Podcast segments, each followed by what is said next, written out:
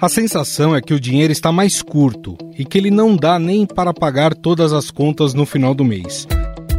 Essa é a realidade de muitos brasileiros, uma situação que acaba por gerar atrasos de pagamentos. 80% das famílias brasileiras estão endividadas, segundo o levantamento da Confederação Nacional do Comércio de Bens, Serviços e Turismo. Esse, infelizmente, é o terceiro recorde consecutivo do dado, que teve um aumento de 0,3% em relação a agosto. Agora um dado assustador. Olha só, quase 80% das famílias brasileiras estão endividadas. A boa notícia é que a taxa vem desacelerando. Para quem recebe mais de 10 salários mínimos, o nível de endividamento ficou estável. Quem ganha abaixo disso tem algum débito em atraso. E essas dívidas pegam mais as mulheres, 80%, do que os homens, 78%. Isso porque a maioria das famílias é chefiada por elas. A renda média das famílias chefiadas por mulheres é 30% menor do que as chefiadas por homens. Isso é o que mostra a pesquisa da Fundação SEAD na região metropolitana de São Paulo. Na prática, dos 25% mais pobres da população, as famílias chefiadas por mulheres têm no máximo 17 reais por dia para gastar.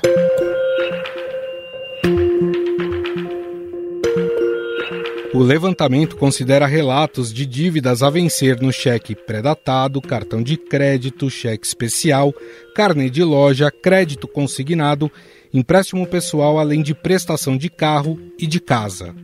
Embora o número de famílias com dívidas continue crescendo mês a mês, o relatório do CNC destaca que o ritmo vem desacelerando. Se o endividamento dá sinais de desaceleração, a inadimplência mantém um elevado ritmo de alta. O mês de setembro também registrou um outro recorde negativo. Cerca de 30% das famílias brasileiras estão com dívidas em atraso. Essa é a terceira alta consecutiva, de acordo com a pesquisa.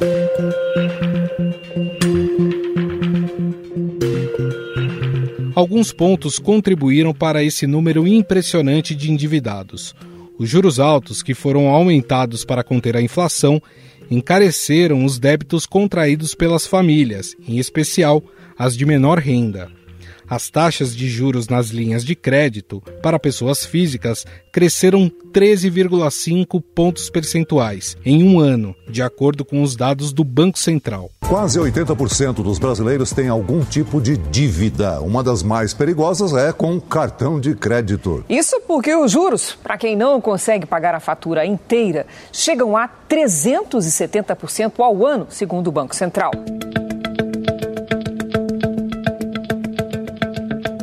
Com esse aumento de endividados, o tema passou a fazer parte das campanhas para presidente da República. No primeiro turno, Lula propôs uma renegociação por meio dos bancos públicos e de incentivos para que instituições privadas ofereçam condições adequadas aos devedores. Para você que está endividado, vamos renegociar sua dívida para limpar seu nome. E para todo o Brasil, vamos garantir salário mínimo forte, emprego e a vida vai melhorar. Petista também acatou ainda a proposta de Ciro Gomes, que prevê zerar dívidas do SPC. A incorporação do tema foi colocada como uma das condições para que o PDT apoiasse o candidato no segundo turno. Eu vou limpar o nome das mais de 66 milhões de pessoas e 6 milhões de empresas que estão no SPC e no Serasa. Eu já tinha feito essa proposta na campanha passada, mas como contrariava os bancos, ela foi boicotada. De lá para cá, tudo piorou. Por isso, reafirmo agora: vou financiar a prazos longos e juros baixíssimos a dívida de todo mundo que está no SPC e no Serasa.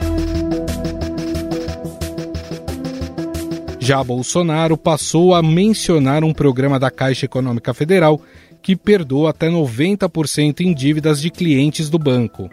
Além disso, o candidato do PL também considera o Auxílio Brasil uma política para amenizar o endividamento, tendo em vista que o pagamento não é cortado caso o beneficiário encontre um emprego formal, o que passaria a ser uma renda extra. Os mais de 20 milhões de brasileiros que recebem Auxílio Brasil de no mínimo 600 reais, agora receberão mais 200 reais se começarem a trabalhar.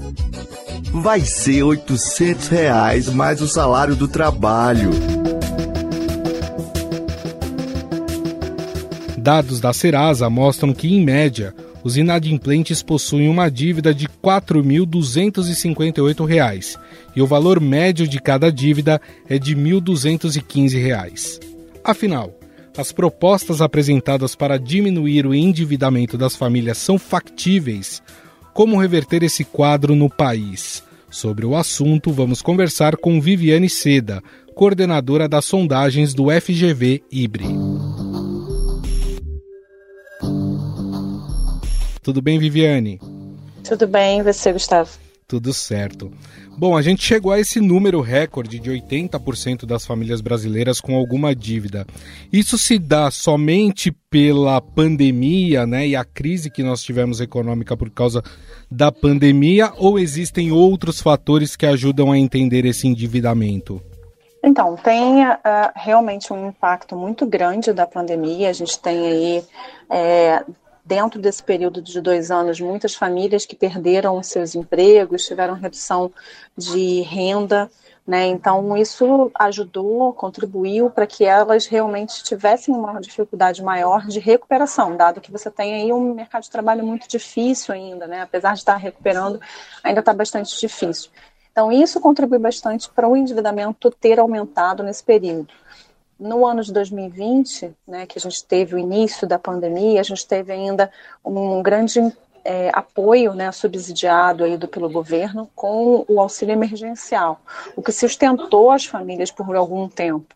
Né? Então, no ano de 2021, isso já tem uma redução, né, esse valor foi reduzido, também foi reduzido é, o percentual de famílias atingidas, o que acaba afetando mais né, a grande parte da, da, das famílias que têm um poder aquisitivo menor.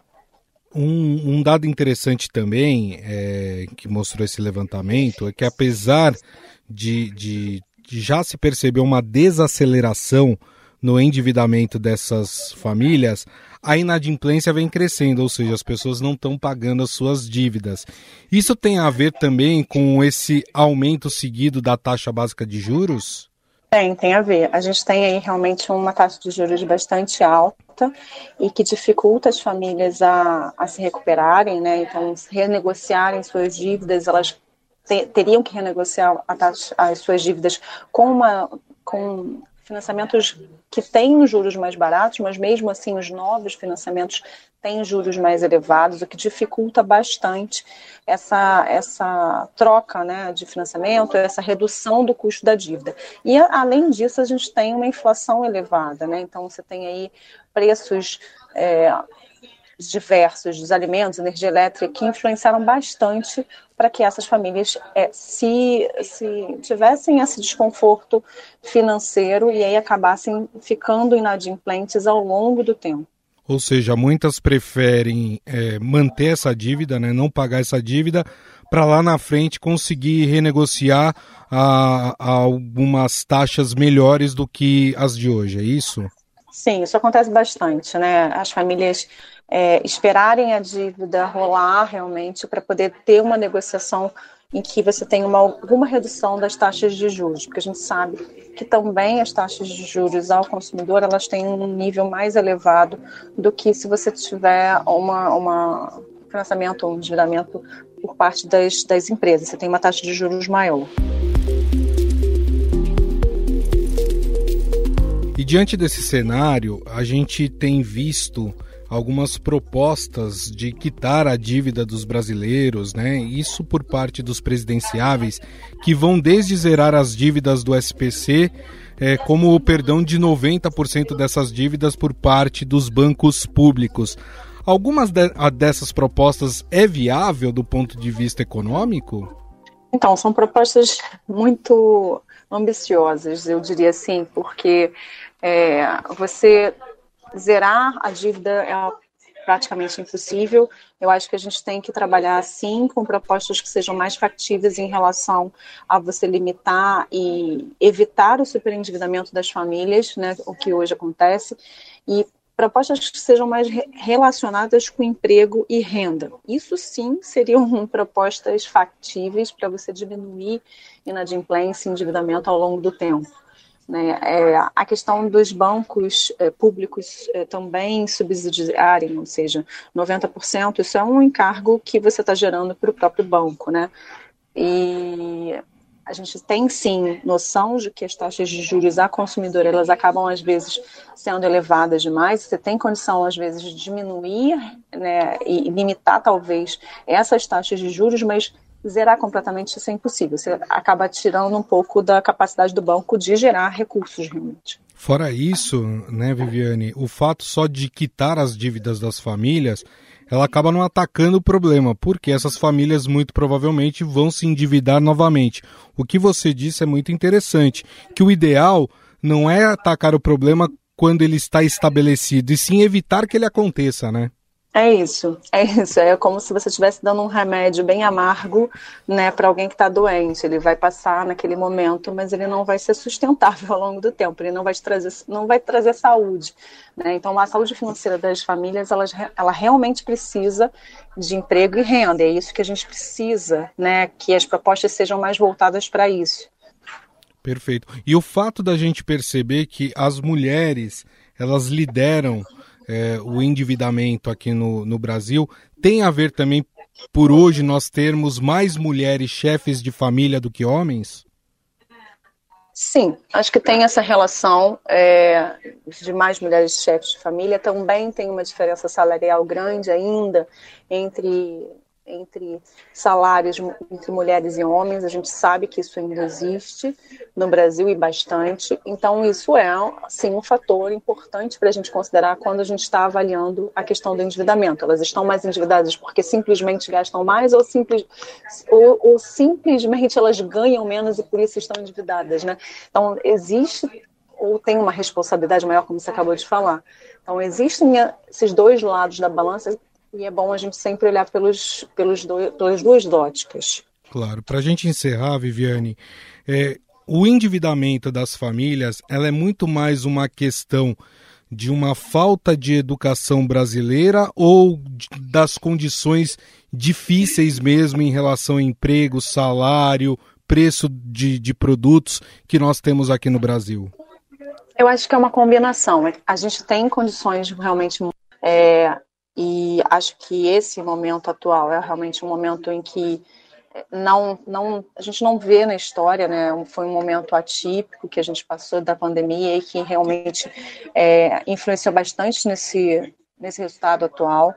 Mas a gente precisa realmente ter uma educação financeira. A gente sabe o quanto essa educação financeira nas escolas ela é importante, né? A educação financeira nas escolas, ela constrói indivíduos mais conscientes né, do que fazer com o seu orçamento, do que fazer com a sua renda e evitar exatamente isso, né, essa bola de neve que a gente vê acontecendo dentro da, das famílias brasileiras.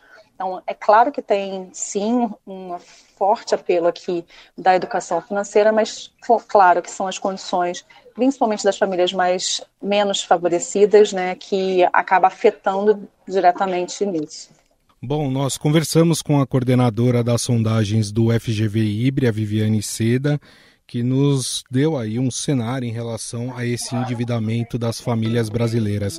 Viviane, queria te agradecer mais uma vez. Muito obrigado pela gentileza. Obrigada a você. Estadão Notícias. O Estadão Notícias desta quarta-feira vai ficando por aqui. Contou com a apresentação minha, Gustavo Lopes. O roteiro, produção e edição são minhas, de Jefferson Perleberg, Gabriela Forte e Eric Souza. A montagem é de Moacir Biasi. Mande seu comentário para o nosso e-mail podcast@estadão.com. Um abraço e até mais.